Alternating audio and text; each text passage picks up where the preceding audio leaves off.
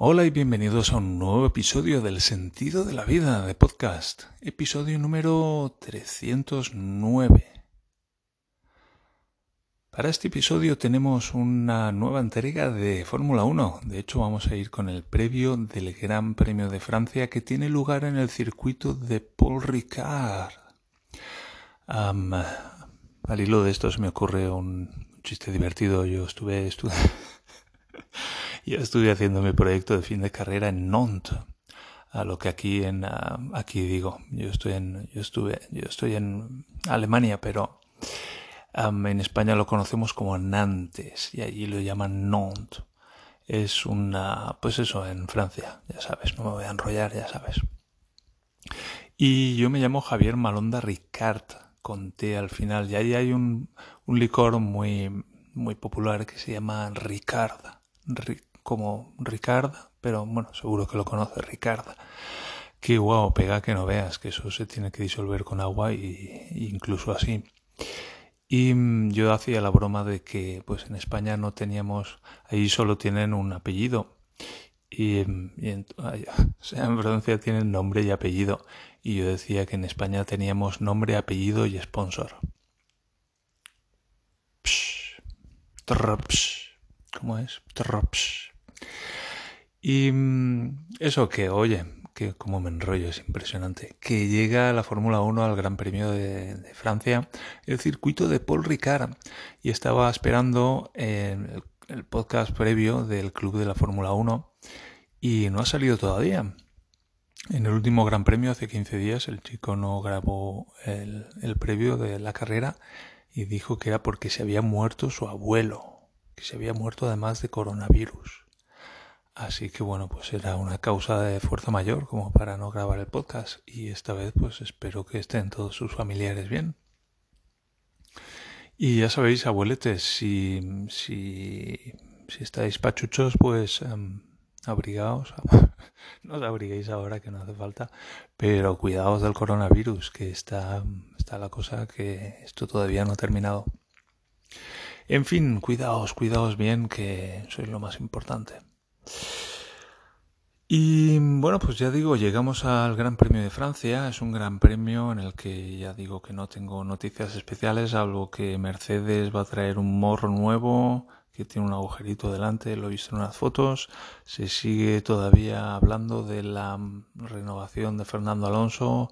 No está muy claro qué va a pasar, porque está Piastri también, que que lo tiene Alpine en la cantera y están ahí esperando a ver si lo colocan y Fernando Alonso pues es muy caro. En fin, no está nada claro. Hay algunos equipos que tienen algunas mejoras que traen a esta carrera, pero no sabría decirte cuáles. Y sí que lo sabría porque lo sé la información, pero ahora mismo no lo recuerdo. Es una distinción importante, no saber algo y no acordarse de algo. ¿sabes? Y para, en lugar de tener, ¿sabes? Yo cuando sea mayor no quiero tener Alzheimer, sino que quiero tener una mente sana. Y para mí esta distinción es importante. Una cosa es lo que no sé y otra cosa es lo que no recuerdo. Y ahora mismo me doy cuenta de que sí que sé qué equipos han traído unos upgrades porque lo he leído, entonces lo sé, la información está ahí, pero no la recuerdo ahora, no la puedo recuperar. Es una distinción importante. Ya sabéis que aquí hablamos de Fórmula 1, pero también hablamos de salud, y en particular de salud mental. Y hablando de recordar, pues recuerdo que el Gran Premio de Francia antes se celebraba en otro circuito hace como 10 años a lo mejor. Luego hubo un parón y se volvió finalmente hace un par de años al Paul Ricard. Y antaño se corría en el circuito de magny que era un circuito muy, muy bonito. Yo lo conocía del, del GP2 de Microprose, del ordenador, y, me gustaba mucho. Un circuito con unas curvas muy únicas, con, con desniveles, muy, muy bonito. Lo recuerdo con mucho cariño ese circuito. Y el circuito de Paul Ricard también es un circuito muy, muy particular, de estos con mucha personalidad, donde hay curvas muy, emblemáticas, aunque es cierto que menos, y donde pues hay muchas personas que se quejan de que mm, es el circuito que más escapatorias de asfalto tiene.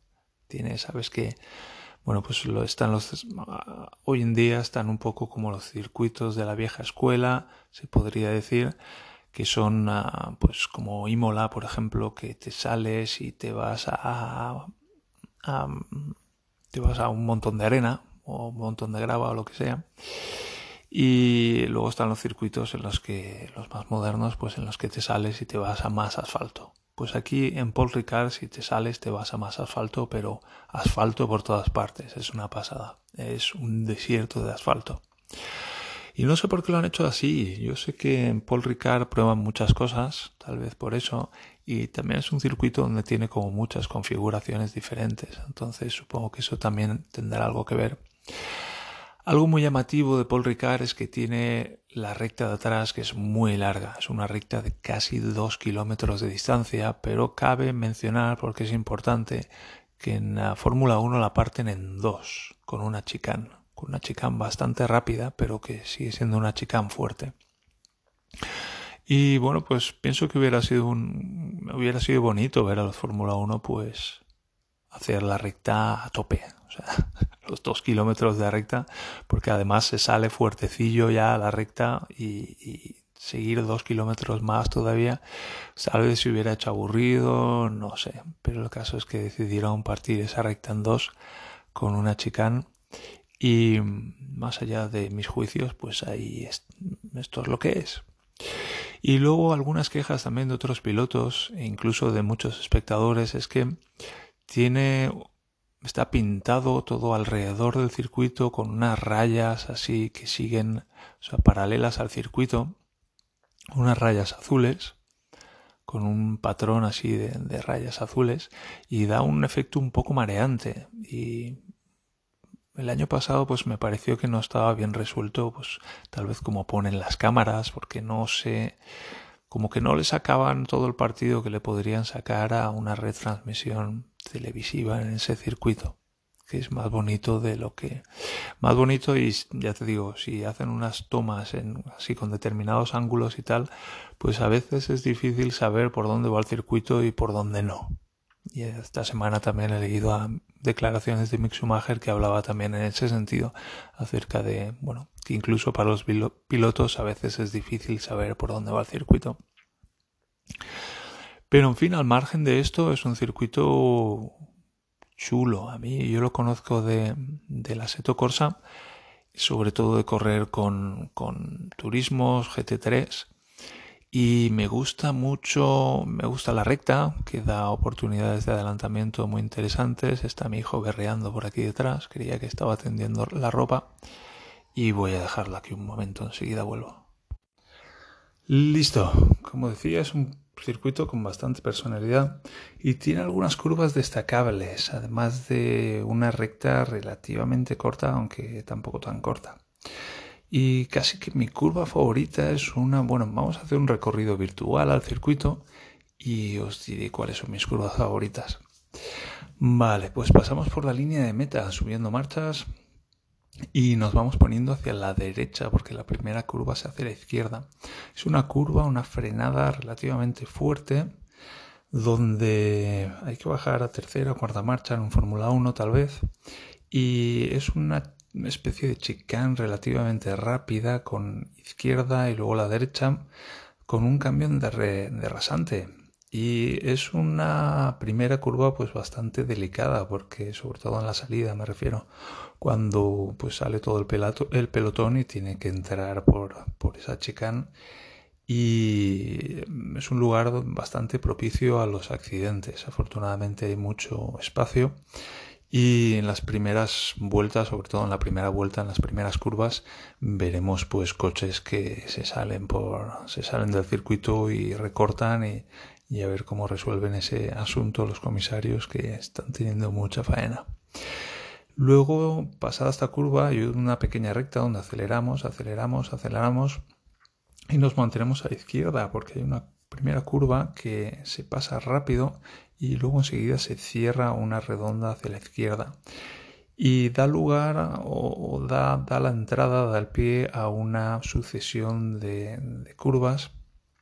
Hay una de 90 grados a la derecha, muy muy cerrada, que tal vez se haga en segunda, donde hay que parar el coche mm, bastante completamente y me gusta, me gusta esa curva. Luego se acelera un poco y hay otra curva de 90 grados a la derecha que, mm, que precede a la recta. Luego hay una, después de esta segunda curva de 90 grados a la derecha, hay una, mm, se empieza a acelerar, acelerar, acelerar y se va trazando una curva a mano izquierda, pero que en Fórmula 1 se hace a tope. Y con eso se sale a la recta. Ya digo, la recta tiene 1,9 kilómetros, pero en Fórmula 1 está cortada, así que aceleramos, aceleramos, vamos engranando marchas, nos mantenemos a la derecha y en un cierto punto pues frenazo, curva a la izquierda y luego curva a la derecha para luego haciendo otra curva suave hacia la izquierda volver a salir a la continuación de la recta y pues quedará aproximadamente otro kilómetro.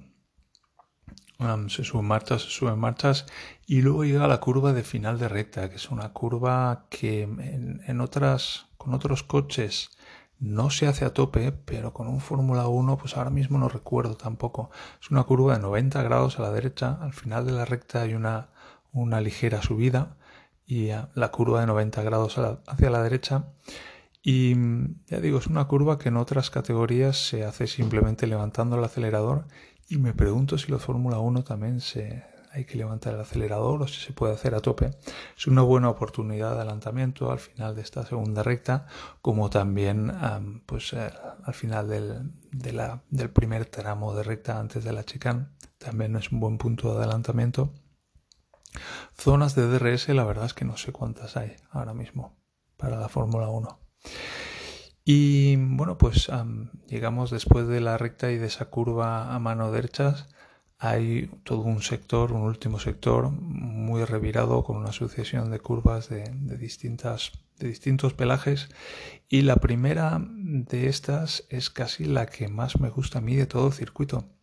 Y es una curva en la que se entra esa mano derecha y se va cerrando al principio es una curva más abierta y se va cerrando, se va cerrando, se va cerrando y, se entra soltando el acelerador y dejando que el coche corra y con el freno pues un poco atentos a, a si estamos en la velocidad adecuada para, para ¿sabes? Con, se, deja, se suelta el acelerador y se deja que el coche corra, pero un poco con el freno así, controlando de si el coche está entrando demasiado rápido o no.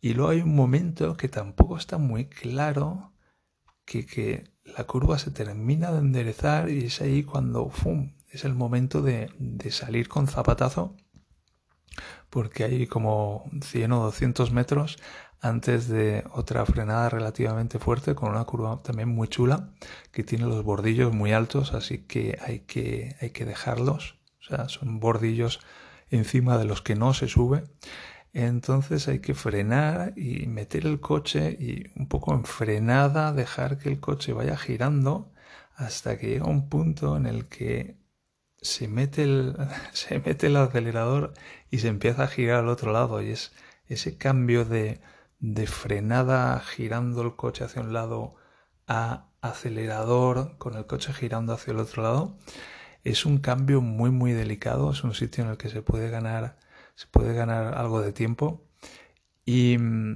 y es una de esas curvas que se hacen de manera muy intuitiva en la que no puedes pensar sino que simplemente dejarse llevar por uno mismo y, y confiar en uno luego hay una bajada que nos lleva hacia una curva. Este último sector no lo recuerdo muy bien. Ahí hay una curva a la izquierda, creo que si luego vienen dos a la derecha. Y en particular la última, la última curva es de, de el coche se queda clavado completamente. Y y en otras categorías, en GT3, por ejemplo, recuerdo que llegaba a poner primera. Es una curva que se hace muy, muy lentamente, muy, muy lento en comparación con el resto de curvas del circuito. Es con toda seguridad la curva más, más lenta del circuito. Y, ya digo, el coche se queda, viene de toda la bajada pasando curvas y hay que clavarlo en esa última curva antes de volver a meter acelerador para salir a la recta Y es una última curva muy muy delicada y que hay que tener mucho cuidado con ella y hacerla bien para salir con buena velocidad y aceleración a, la recta de meta. Y, esa es la, la, vuelta al circuito de Paul Ricard. ¿Qué más? estoy viendo a mi hijo berrear otra vez, que no sé yo si se va a dormir hoy. Así que lo voy a dejar aquí. Recordad que este fin de semana tenemos Fórmula 1 en el circuito de Francia, Paul Ricard. Y creo que es a las 13 horas, el a las 15 horas, perdón, el domingo y la clasificación el sábado, formato habitual, a las 16 horas. O sea, a las 3 de la tarde la carrera y a las 4 la clasificación. Y con eso me voy a despedir.